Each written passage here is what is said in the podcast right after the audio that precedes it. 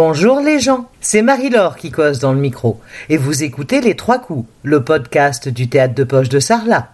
Bon, apparemment, c'est officiel, il vous plaît ce petit podcast. J'ai l'immense plaisir de vous annoncer que nous sommes dans le top 5 d'Apple Podcast dans la catégorie Performing Arts en France. Euh, non, vous me flattez là. Mais enfin, je reconnais que pour un début, c'est encourageant. Ah, la barbe Et après? Bah dites donc, vous êtes toujours aussi patient, vous, hein? Bon, donc, devant l'insistance d'une partie du public, ouvrez grand vos oreilles, car dans cet épisode, je vais tout d'abord vous parler des didascalies. De quoi? Des didascalies. Oh, moi, je comprends rien. Vous inquiétez pas, ça va venir. Enfin, j'espère. Et ensuite, je vous parlerai d'une pièce dont la légende raconte qu'elle est maudite. Prêt pour ce nouvel acte? C'est parti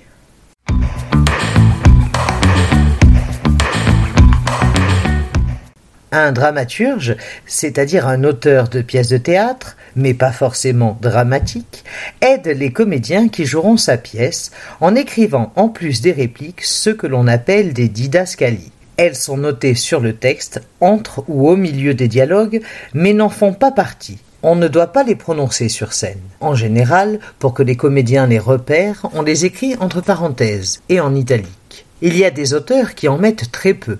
Puis il y a des auteurs qui en mettent beaucoup. Il y a même des pièces qui sont entièrement écrites avec des didascalies. C'est le cas de Actes sans parole de Samuel Beckett et de Cancer à la carte de Franz Xaver Kreutz, qui sont deux pièces de théâtre sans parole. Il existe des didascalies de fonction verbale et des didascalies de fonction non verbale, mais j'aborderai certainement ce sujet dans un prochain épisode. Mais qu'est-ce qu'il raconte? C'est c'est compliqué. Mais non, c'est pas compliqué. Je suis sûr que mes auditeurs ont compris, hein Allez, soyez sympas, dites-moi oui. On n'entend plus rien, hein. si ça se trouve, ils ont foutu le camp. Oh, décidément, aujourd'hui vous êtes chonchon, hein. Bon, puisque c'est ça, c'est parti pour la suite.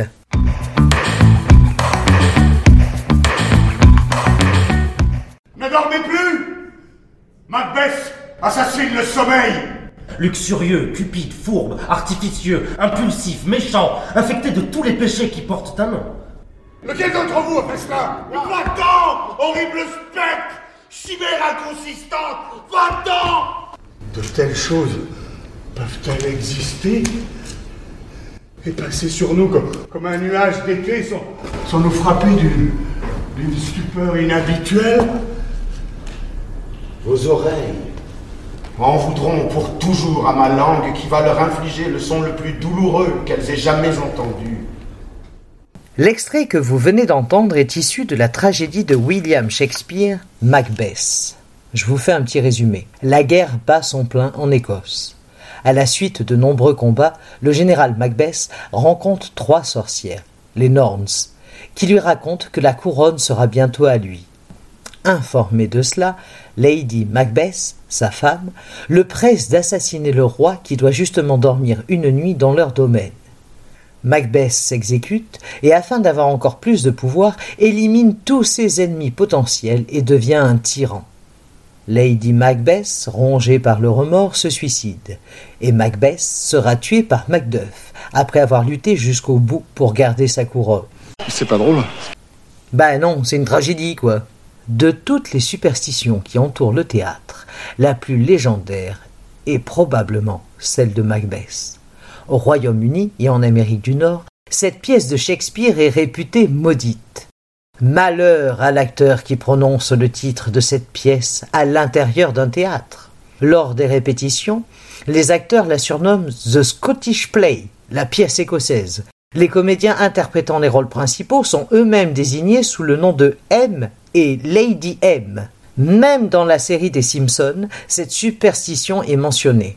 Dans l'épisode Homer rentre dans l'arène, le mot Macbeth est prononcé à plusieurs reprises et des malheurs s'abattent alors sur le comédien, ami de la famille Simpson. On dit également que Macbeth n'a jamais été mis en scène sans qu'au moins un des acteurs ne soit mort ou ne se soit sérieusement blessé pendant la représentation. La pièce a aussi la réputation de porter malheur aux metteurs en scène ou au théâtre qui s'en saisissent. Malgré tout cela, la pièce est tellement fascinante qu'elle continue toujours aujourd'hui à être mise en scène. Et Lady Macbeth est tellement hors du commun car terriblement monstrueuse, que même Freud a analysé son cas. Maudit Maudit Soyez maudits Jusqu'à la treizième génération de mon Maudit Maudit